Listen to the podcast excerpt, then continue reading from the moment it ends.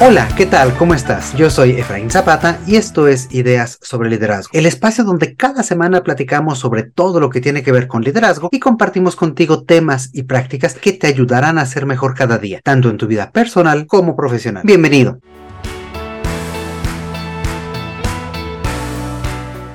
Pues bien, procurar el bienestar y calidad de vida del equipo es una responsabilidad clave del líder. Y para hacerlo, lo primero es cuidar nuestro propio bienestar, nuestra salud física, mental y emocional. En este sentido, la alimentación juega un papel fundamental que necesitamos conocer más a fondo, no solo para mantener nuestra salud, sino también para afrontar las tareas de todos los días con energía, sintiéndonos bien y transmitiendo pues este ánimo a nuestro equipo y a todas las personas a nuestro alrededor. Y para platicar sobre estos temas, el día de hoy tengo el gran gusto de estar con Jocelyn Esparza, una gran amiga de hace muchos años, experta en nutrición, psicología y bienestar en las organizaciones. ¿Qué tal, Jocelyn? ¿Cómo estás? Hola, Efraín. Muy bien, muchas gracias. Muy emocionada de poder compartir este, estos momentos con ustedes. No, pues muchísimas gracias a ti por estar aquí con nosotros. Nosotros somos los honrados y, y pues gracias por acompañarnos en ideas sobre liderazgo.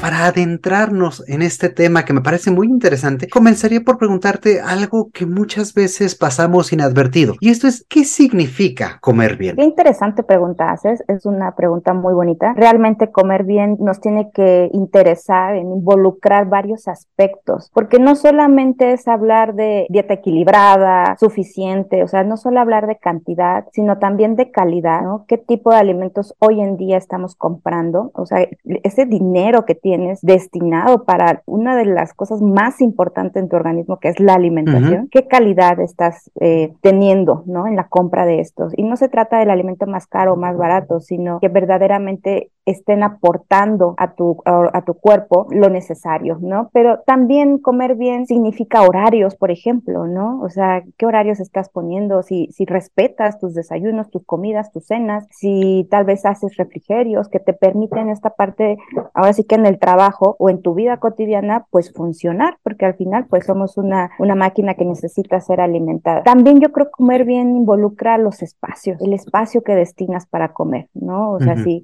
si tienes ese mm, ese momento, ese lugar, eh, para poder destinarlo y que de verdad concienticemos esta, esta parte que se habla mucho de alimentación consciente, que te permita saber qué estás introduciendo en tu cuerpo, ¿no? Y yo le incluiría algo más que es la parte de placer. Comer bien también es sentir placer, ¿no? Ese gusto por la comida, los alimentos, que de verdad, verdaderamente lo estés disfrutando. Entonces, yo creo que es una hermosa pregunta y llegar a ese equilibrio es hermoso. Qué bonito lo pones, ¿no? Porque es el producto, por supuesto, lo que introducimos a nuestro organismo, el tiempo, el espacio, el gusto, ¿no? Son todos estos elementos que van alrededor y que muchas veces descuidamos en nuestro trajín diario, en este ajetreo, en este estrés en el cual continuamente estamos. Entonces, qué, importante pues, pues darnos ese espacio y aunque comamos rápido, pero tener esa, esa conciencia, ¿no? De sentarnos y probar un bocado de, de, de, de introducirlo a nuestro, a nuestro organismo, de poderlo disfrutar, como bien dices, ¿no? Así es, Efraín.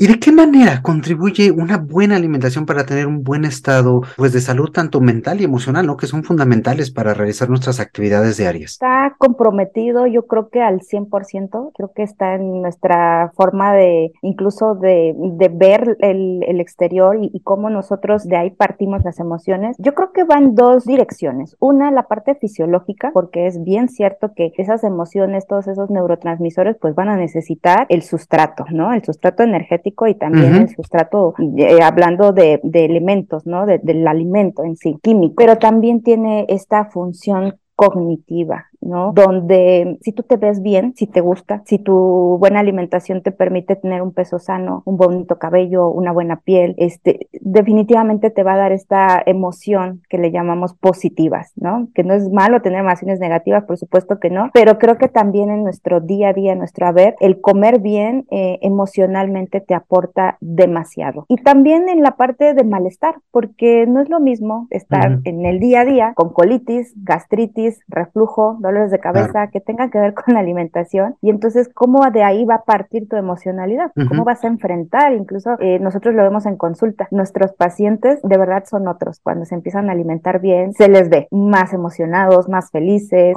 hacen más amigos, son más capaces de, este, de poder expresar estas emociones. Entonces es hermoso cómo funcionando bien el cuerpo, teniendo una buena alimentación, cambia definitivamente las emociones. Genial. Y bueno, como dices, pues somos otras personas en cuanto nos empezamos a cuidar y en cuanto empezamos a ver cómo realmente pues eh, transmitir eso a través, primero pues sí, de nuestra alimentación, pero como bien dices, transmitimos una energía diferente, transmitimos un sentir diferente, una emocionalidad diferente y eso también nos coloca en una posición diferente para poder establecer relaciones con otras personas, ¿cierto? Así es. Y ahorita tocaste un tema bien bonito que es la energía. Yo creo mucho en la energía. Al final la materia no se crea ni se destruye, ¿no? Solo se transforma. Entonces cuando tú comes verdaderamente verduras de la tierra, obtienes esos minerales, las frutas y que tu alimentación no sea tan sintética o procesada, imagina toda esa energía como tú también la estás transformando en tu cuerpo. Entonces también podemos partir de ahí una, una, una muy buena teoría. Claro, y, y, algo con lo que platicabas al inicio, ¿no? Que el mejor producto no necesariamente es el más caro, sino muchas veces me parece también el más puro, ¿no? El más natural, el menos procesado, que nos permita pues a nosotros también, pues eso, aprovecharlo mejor. ¿Sí va por allí? Así es, podemos aprovechar la temporalidad, por ejemplo, eh, podemos aprovechar hoy en día, por ejemplo, los octágonos, ¿no? Que nos plantean, eh, que nos dicen, no porque veas que es natural en, la, en, la, en el empaque, quiere decir que sea 100%, ¿no? Que te haga bien, ya te dice es alto en azúcar, alto en grasa procesada, alto en grasa trans, o sea, sí tiene que ver que hay a veces alimentos que no son tan caros, pero que tienen, que aportan una mejor calidad en tu alimentación.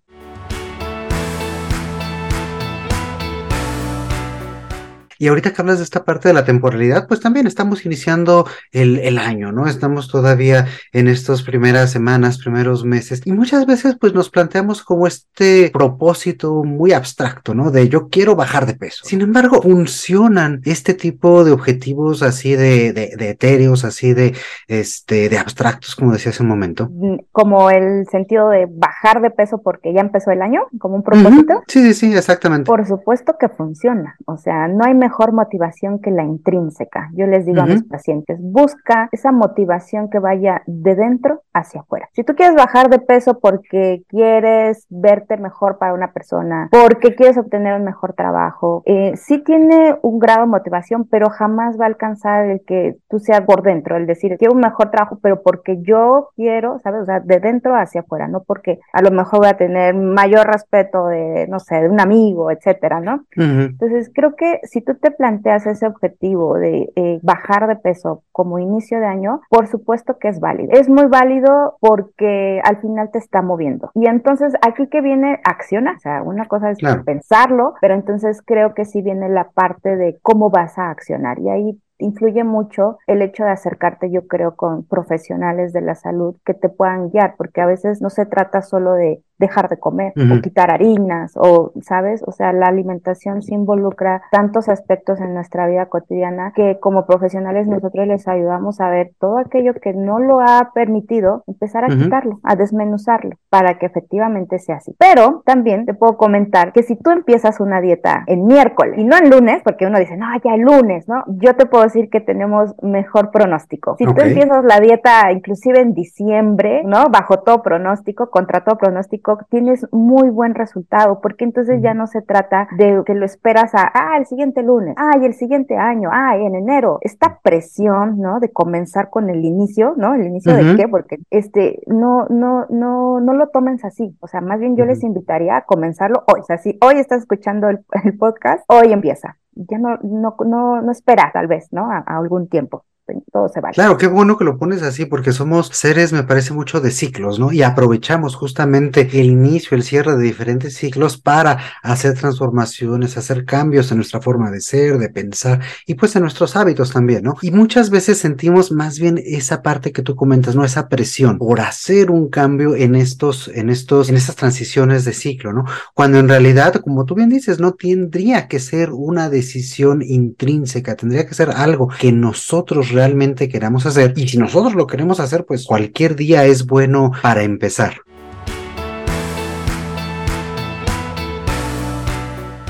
Y, en este mismo sentido de los objetivos, pues muchas veces aquí en Ideas o Liderazgo planteamos que muchas veces los objetivos tienen que tener como metas muy claras y muy precisas. Y ahí, y ahí esto me gustaría preguntarte, ¿tú ves alguna diferencia entre personas que se plantean pues de forma muy abstracta, voy a bajar de peso, a personas que dicen, yo quiero llegar a mi peso ideal que es de tantos kilogramos? Es muy importante para nosotros al iniciar la consulta plantear el objetivo, súper importante. Si no tienes un objetivo, es como ir, o sea, muchas direcciones, ¿no? ¿Y a dónde quieres llegar? Este objetivo tiene que ser alcanzable, tiene que ser saludable también, ¿no? O sea, podemos hablar de, a lo mejor te dices, yo quiero un peso ideal de 45, sí, pero ¿cuándo lo tuviste? Y cómo, y si ya es un bajo peso, ¿no? Y a veces no sabemos exactamente lo que queremos. ¿A qué me refiero? Que a veces decimos el peso, pero en realidad lo que me molesta es la panza. Y tú estás duro y duro con el peso, con el peso y nada más no se mueve la báscula, pues abandonas. O tú te ves al espejo y dices, no, es que no, o sea, la panza sigue ahí, ¿no? Y ya bajé de peso, pero no me sigo bien, no me gusto, no es, no es lo que yo esperaba. ¿Por qué? Porque aquí el objetivo no se estableció. Entonces, es bien importante desmenuzar qué es lo tus verdaderas necesidades ¿Qué es lo que tú realmente necesitas? Y entonces yo como nutrióloga voy a escuchar y voy a orientar si eso es alcanzable. Y también te voy a dar opciones, ¿no? Porque a lo mejor puede ser en términos de reducción de grasa, reducción de medidas, que podamos, que podamos entonces tener algo que se pueda alcanzar. Y lo segundo es establecernos un tiempo. Sí es importante, ¿no? Porque eso también te da esa motivación de decir, bueno, ya establecimos, no sé, un tiempo de tres meses y quiero llegar a tal objetivo, ¿no? O tal cambio tal aspecto de mi, de mi cuerpo, de mi forma de comer, etcétera. Cualquier motivo es válido. Este, pero también es bueno establecerte un tiempo, pero es que este tiempo no sea estresante, porque entonces el tiempo también se estableció en función de algo alcanzable. Ajá, entonces, este, eso es diferente. Y entonces el asistir a un nutriólogo también tiene que ayudar en esta parte de organización, de, de establecimiento de metas, de evaluaciones, ¿no? Por ejemplo, pero que durante el camino también sea totalmente agradable y lo disfrutes Claro, y aquí creo que tocas algo bien importante, ¿no? No se trata únicamente de, bajar de peso, sino que hay diferentes indicadores que nos permiten pues llegar a esta, a estas metas de salud, ¿no? Eh, si es un tema, por supuesto, de peso o de talla o de eh, cómo yo me siento conmigo. Y eso le da pues un abanico de oportunidades diferente a esta parte de generar nuevos hábitos y de lo que yo quiero hacer con mi alimentación. Eh, y es bien importante también, si se puede, hacer estudios de composición corporal, porque pues hoy en día es como lo más avanzado también. Ya no hablamos en términos de bajar de peso, sino de una excelente composición corporal. ¿A qué me refiero? Vamos a suponer una mujer, ¿no? Eh, un caso que llega muy frecuente. Eh, trae un peso sano y de pronto dice, yo quiero bajar de peso. Y habrá quien le diga, oye, pues es que estás súper delgada y de qué hablas, ¿no? Tienes un peso sano. Pero le haces un estudio de composición corporal y te sale con 40% de grasa. Pero por supuesto que hay que hacer algo ahí nutricionalmente. ¿No? Entonces ahí ya vemos, a ver, ¿qué te afecta? ¿No? Pues esta parte, esta parte también, ya lo veo flácido, bla, bla, bla, y establecemos metas alcanzables porque sí tenemos dónde bajar, pero obviamente hay algo que está disminuido. En este caso sería obviamente o el agua o la masa muscular, que también es lo que nosotros hacemos que incremente y esto también va a ir en términos de cuando tienes una mejor masa muscular, productividad, estado de ánimo, energía, ¿sabes? Es incluso un sistema inmunológico sano. Entonces también es importante estas metas sí se puede establecerlas en términos de composición corporal.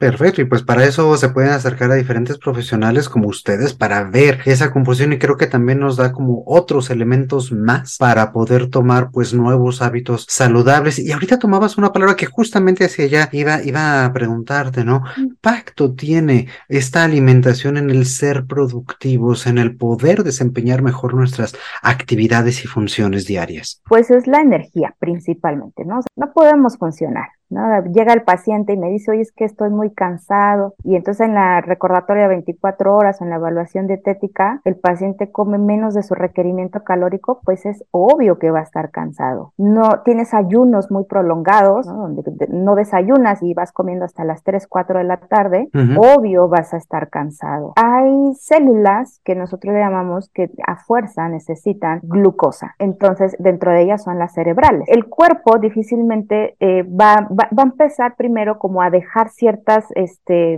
funciones que son vitales, o sea, no le va a quitar energía a tu corazón ni a tus pulmones, ¿sabes? Pero ya la mente ¿sabes? Cuando ya estamos en un grado muy este, sin reserva energética, entonces empieza a sufrir. Tienes falta de memoria, dificultad para concentrarte, retención también, y esto tiene que ver en términos de productividad, aunado también a que parte del ausentismo laboral pues tiene que ver con enfermedades y enfermedades también que tienen que ver con una mala alimentación, ¿no? O una incorrecta alimentación que podamos estar llevando. También, por ejemplo, la productividad tiene que ver con lo que le llamamos, este, no, tanto como ausentismo, sino el absentismo laboral, que es, por ejemplo, cuando no estaba programado, pero tú tienes una, por ejemplo, hoy en día, ¿no? Un paciente que, tiene, que tenga diabetes y por comer mal, tuvo una hiperglucemia y entonces pues es algo que no te avisa y entonces pues ausentas o llegas tarde porque no te sientes bien para llegar a trabajar. Entonces sí tiene que, sí tiene un impacto muy impresionante, tengas o no una enfermedad crónica degenerativa o estés predispuesto a tener una enfermedad este, crónica degenerativa, pero la alimentación va a tener 100% un impacto en qué tan productivos somos, y no solo en el trabajo, también en tu familia, ¿no? En tus actividades cotidianas ya no solo es el trabajo, a lo mejor nos atañe más horas, pero también tenemos que rendir en casa, con amigos, con la familia y no sé, habrá quien hasta tenga otras actividades. Entonces, una buena alimentación siempre se va a ver reflejado en una mejora en la productividad.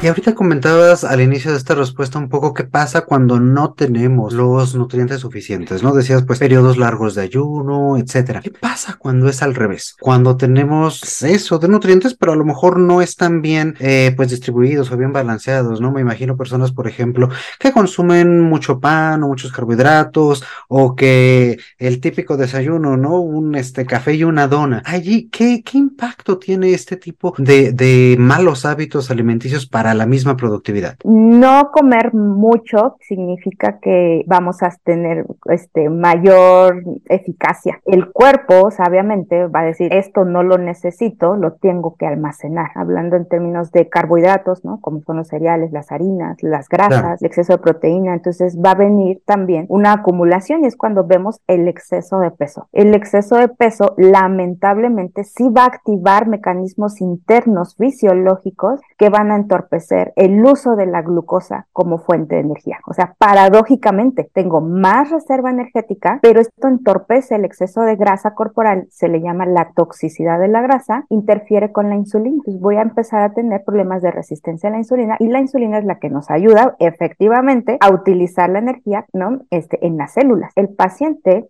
cuando tiene este exceso de grasa o de harinas, va a tener una falta de energía. Aunado también a dolores de cabeza, por ejemplo. Increíblemente, aquí quisiera hacer un paréntesis, cuando nosotros equilibramos las harinas, cuando le bajamos, o inclusive hay pacientes que son recomendados o candidatos a una dieta cetogénica, eh, médicamente es, este, es viable, mejoran procesos cognitivos como memoria, la retención de esta parte de procesar información del exterior, la habilidad de razón razonamiento este, matemático mejora. Entonces, también está asociado el exceso de harina este, a la parte de procesos este, mm, mentales que al final tienen que ver en términos de productividad. Mira, qué interesante esto, ¿no? O sea, al, nosotros tener más, en vez de rendir mejor, pues rendimos peor en nuestro consumo de energía y pues eso eh, se refleja en todo lo que hacemos.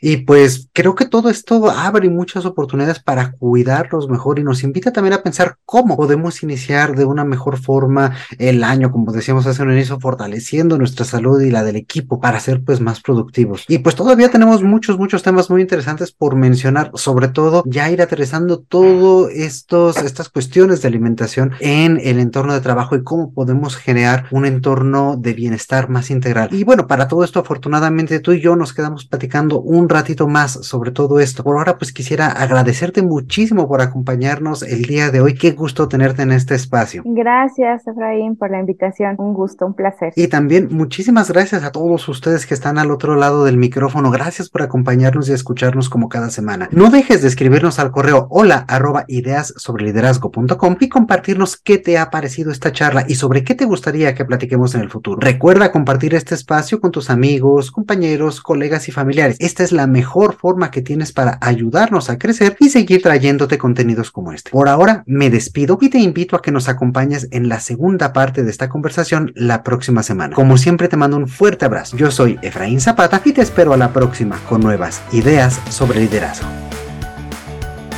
El contenido de este podcast es original de Ideas sobre Liderazgo. La conducción y coordinación general están a cargo de Efraín Zapata. Agradecemos la participación en este episodio de Jocelyn Esparza. La producción es realizada por Edgardo Bustamante.